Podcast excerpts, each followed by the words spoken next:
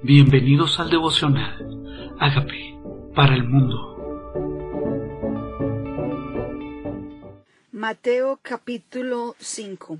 El sermón del monte. Las bienaventuranzas. Viendo la multitud, subió al monte y sentándose vinieron a él sus discípulos. Una de las cosas que tal vez no se me había aclarado hasta hace poco es saber que este sermón no fue para la multitud. Estos primeros versículos fueron para sus discípulos que se acercaron a él cuando él subió al monte, no para la multitud. Cuando él vio a la multitud se fue a solas. Y yo creo que cuando nosotros vemos los momentos desafiantes de nuestra vida, las demandas de nuestra vida, lo que se espera de nosotros, debemos subir al monte a estar a solas a tener esos tiempos de intimidad con Dios donde Él nos da revelación. Y dice, y abriendo su boca les enseñaba diciendo a quienes, a sus discípulos. Bienaventurados los pobres en espíritu, porque de ellos es el reino de los cielos. O sea, aquel que reconoce que es pobre sin Dios, Dios le otorga reinos. Aquel que piensa que su reino es lo que posee, entonces no es pobre, es pobre espiritualmente, pero no ha reconocido su necesidad de Dios. Por eso dice, bienaventurado el pobre de espíritu, porque de ellos es el reino de los cielos. Bienaventurados los que lloran, porque ellos recibirán consolación. Entonces, bienaventurado significa dichoso o feliz. Y podríamos pensar, ¿cómo voy a ser yo dichoso por llorar? Bueno, voy a ser dichoso porque voy a ver el consuelo de parte de Dios. Si no hubiera sido por ese momento de aflicción, no hubiera visto un Dios real que consuela. Bienaventurados los mansos, porque ellos recibirán la tierra por heredad. Tal vez lo opuesto a manso es contencioso. Tal vez lo opuesto a manso es aquel que quiere tomar las cosas por sí mismo, que arrebata las cosas. Y él dice, si tú eres manso, entonces yo te entrego lo que tú ya dejaste de pelear porque me lo entregaste a mí, yo peleo por ti, yo te entrego lo que tú estabas buscando y en la tierra por heredad, lo que tú renuncias, yo te lo entrego. Bienaventurado el que tiene hambre y sed de justicia, porque ellos serán saciados. ¿De qué tenemos hambre y de qué tenemos sed? Tenemos hambre y sed de que las cosas sean hechas correctas. Tenemos hambre y sed de que las cosas sean, la justicia de Dios se manifieste en el mundo. Tenemos sed de qué? Porque Él dice que si yo tengo hambre y sed de su justicia, de su presencia, de que el justo se manifieste, de que Él sea el que establezca su justicia, entonces dice, seré saciado. Bienaventurados los misericordiosos, porque ellos alcanzarán misericordia. Y tal vez nosotros somos implacables, duros con las personas, intolerantes. Y aquí dice, si tú eres misericordioso con la gente, entonces Dios también va a ser misericordioso contigo, vas a alcanzar esa misericordia para ti. Bienaventurados los de limpio corazón, porque ellos verán a Dios.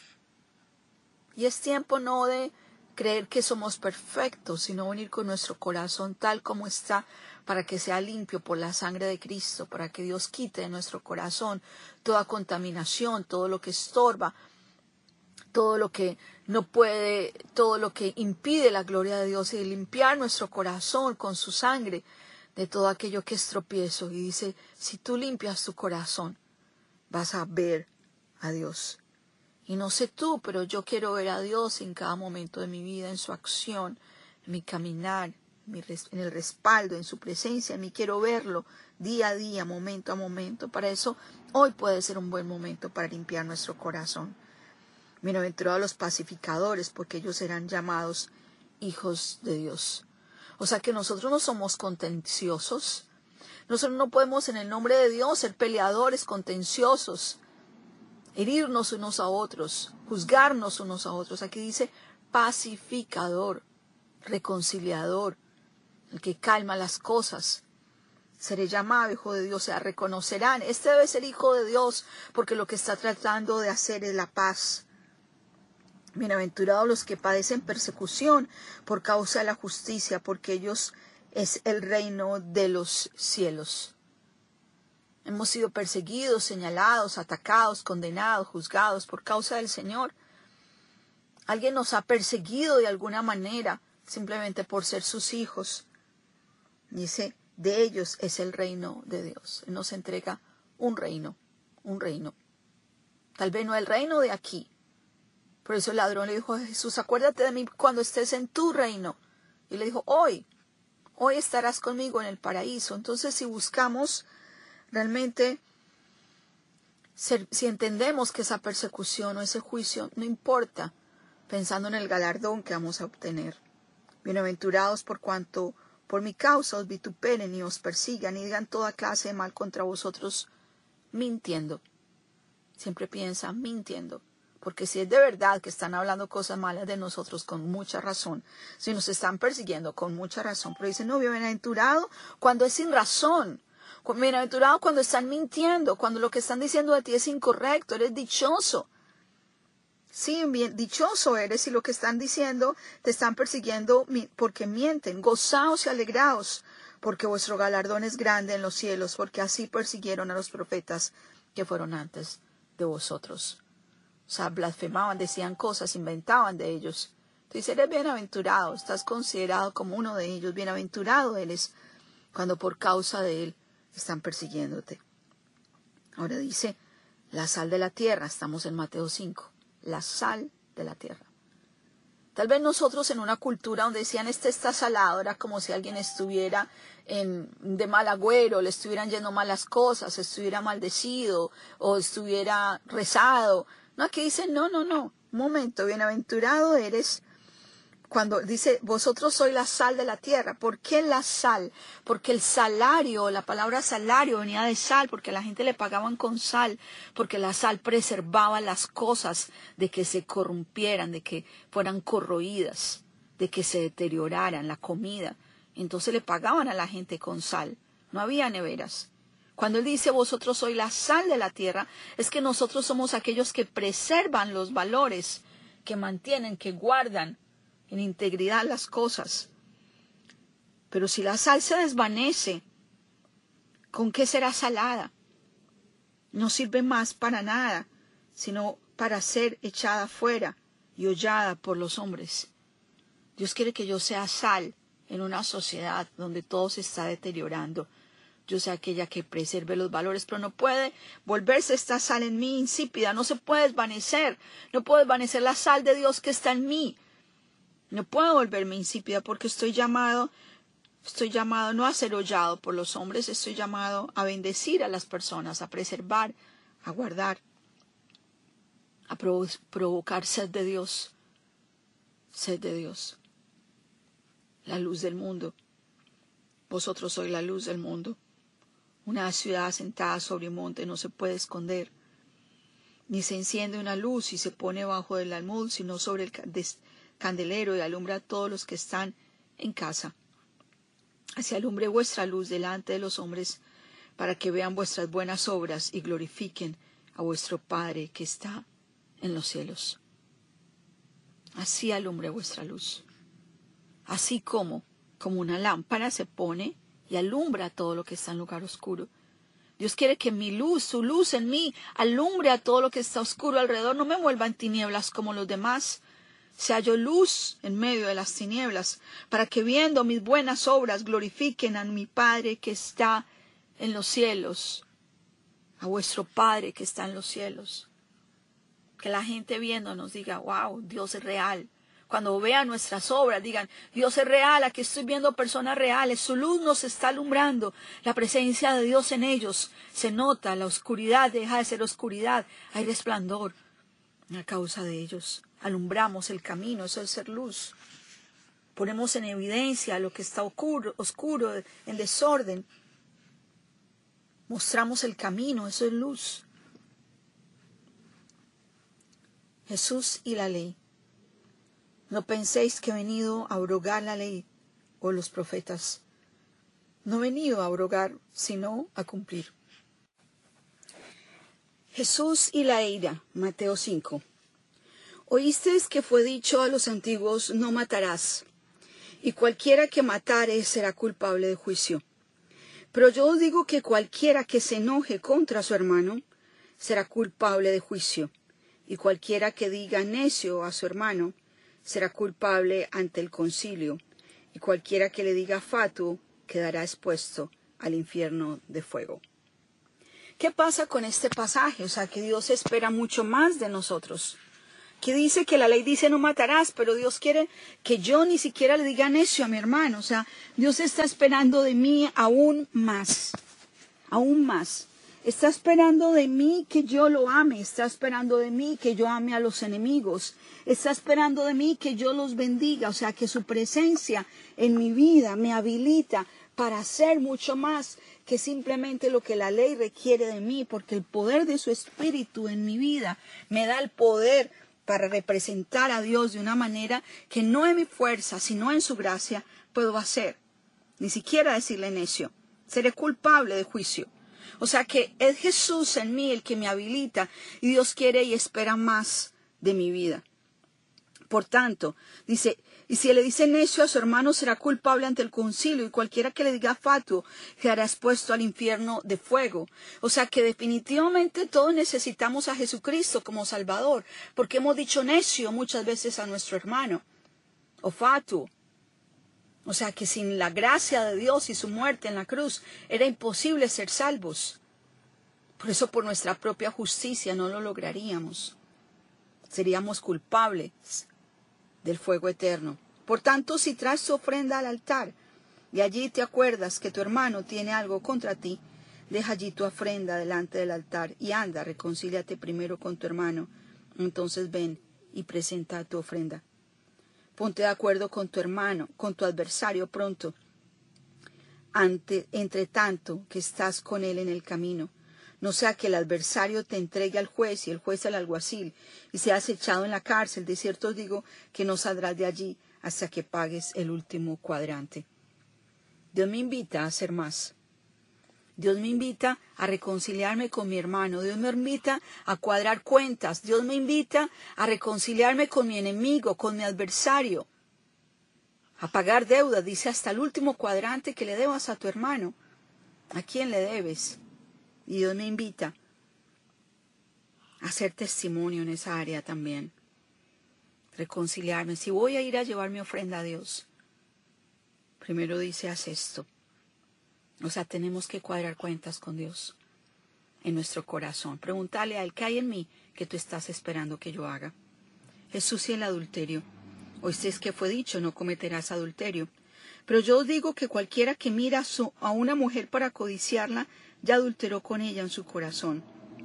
Por tanto, si tu ojo derecho te es ocasión de caer, sácalo y échalo de ti, pues mejor es que se pierda uno de tus miembros y no que tu cuerpo sea echado al infierno. Y si tu mano te es derecha te es ocasión de caer, córtala y échala de ti, pues mejor es que se te pierda uno de tus miembros y no que tu cuerpo sea echado en el infierno tal vez que en tu cuerpo, en el cuerpo de Cristo, en la familia de Dios, algo, haya alguien que sea tropiezo en tu vida. ¿Qué tal si en el cuerpo tuyo, si tu corazón, si tus actitudes hay cosas que necesitas renunciar a ellas y cortarlas de raíz? Porque es mejor cortar esa situación de raíz, cortar esa debilidad de raíz y no que toda tu vida, por practicar el pecado, sea echada en el infierno. Jesús y el divorcio. También fue dicho, cualquiera que repudia a su mujer, dele carta de divorcio. O sea, que repudia a su mujer, que menosprecia a su mujer, dice, dele carta de divorcio, dice la ley. Pero yo digo que el que repudia a su mujer, a no ser por causa de fornicación, hace que ella adultere, y el que se casa con la repudiada comete adulterio. Y aquí me habla de un elemento que él permite el divorcio y es por causa de la fornicación de uno de ellos. Dice, si es por causa de fornicación, dale carta de divorcio. Jesús y los juramentos.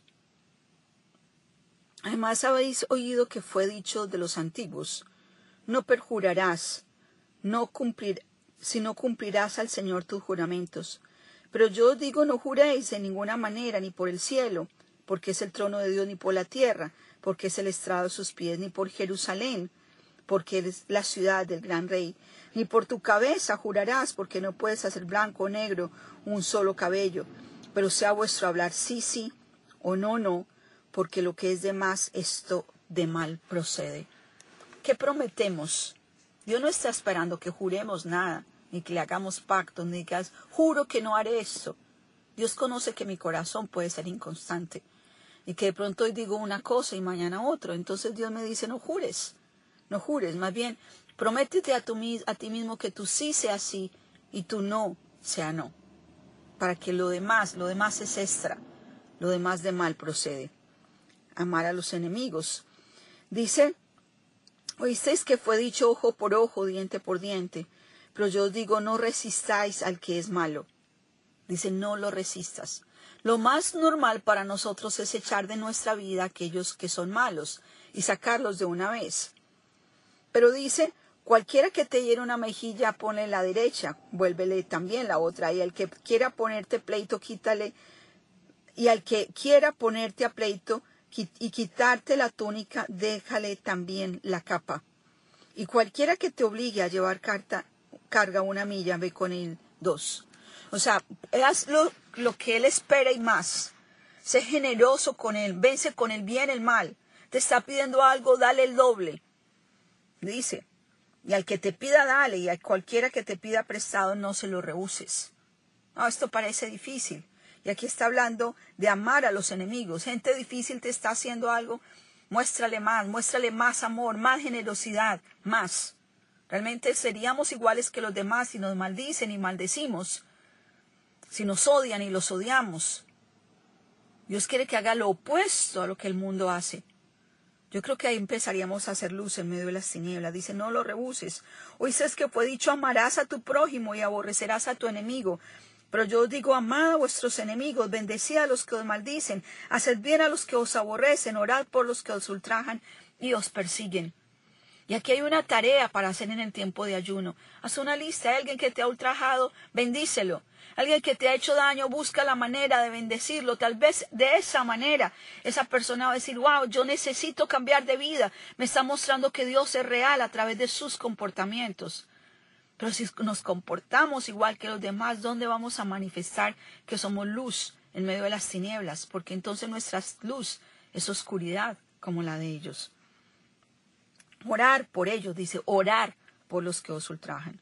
Estás orando por ellos, los estás bendiciendo, estás pidiendo que Dios les abra puertas, estás deseando que les vaya bien. Eso es lo que Dios espera que nosotros hagamos. ¿Qué tal si en este tiempo de ayuno hagamos una lista en el corazón? ¿A quién, con quién estamos resentidos? ¿A quién odiamos? ¿A quién no hemos perdonado? Es una oportunidad hermosa para que las tinieblas que aún tenemos, las cargas que aún tenemos, sean deshechas, sean quitadas y haya luz en nuestras vidas para hacer sal, porque si no nuestra sal se comienza a estar insípida.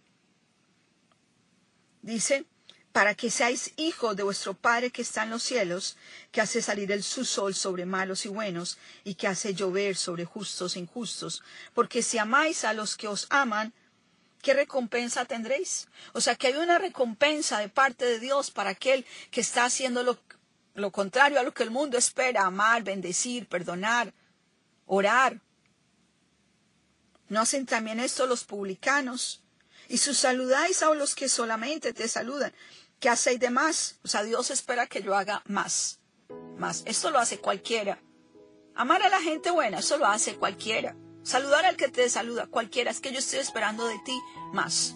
Yo creo que es su luz, no nuestra luz. Es su amor, no nuestro amor. Realmente en nuestra capacidad no lo podemos lograr. Pero dejar que la luz de Él brille a través de la nuestra. Dice, ¿no hacen también esto los gentiles? Sed pues vosotros perfectos, como vuestro Padre que está en los cielos es perfecto. O sea, están invitándome a mí, no a mi estándar, no al estándar del mundo. No que me comporte como la gente normal del mundo se comporta. Me está invitando a que me comporte como Dios mismo se comportaría, perdonar a los que hacen mal, morir en la cruz por los que no le agradecieron. O sea, nos está poniendo un estándar elevado. Por eso necesitamos que sea Él a través nuestro, no nosotros. Esto no está en nosotros, pero sí está en Él. ¿Qué tal si nos rendimos nosotros y le decimos, Señor, ama a los enemigos a través de mi vida, perdona a los demás a través de mí? Y nos rendimos para que sea Él en nosotros. Qué buena oportunidad para orar en el ayuno, para que hagamos más y no nos conformemos con menos. ¿Qué tal si le decimos, Señor, reconocemos que somos pecadores? Gracias por morir en la cruz por nuestros pecados. Te invitamos a que sea nuestro Señor y nuestro Salvador y que hagas de nosotros esa persona que tú quieres que seamos y vivas tu vida a través de la nuestra, Señor, y sea luz a través nuestro y sal a través nuestro. Y tu luz se refleje a través de nuestras vidas. En el nombre de Jesús. Amén. Amigos, queremos que usted sea parte de esta obra que estamos haciendo a través de Agape para el mundo y que este mensaje de Jesús llegue hasta la última de la tierra. Si quieres donar en nuestra página web puedes hacerlo en agapeparalmundo.org o también a través de Cele en agapeoficial.gmail.com. Dios bendiga tu generosidad.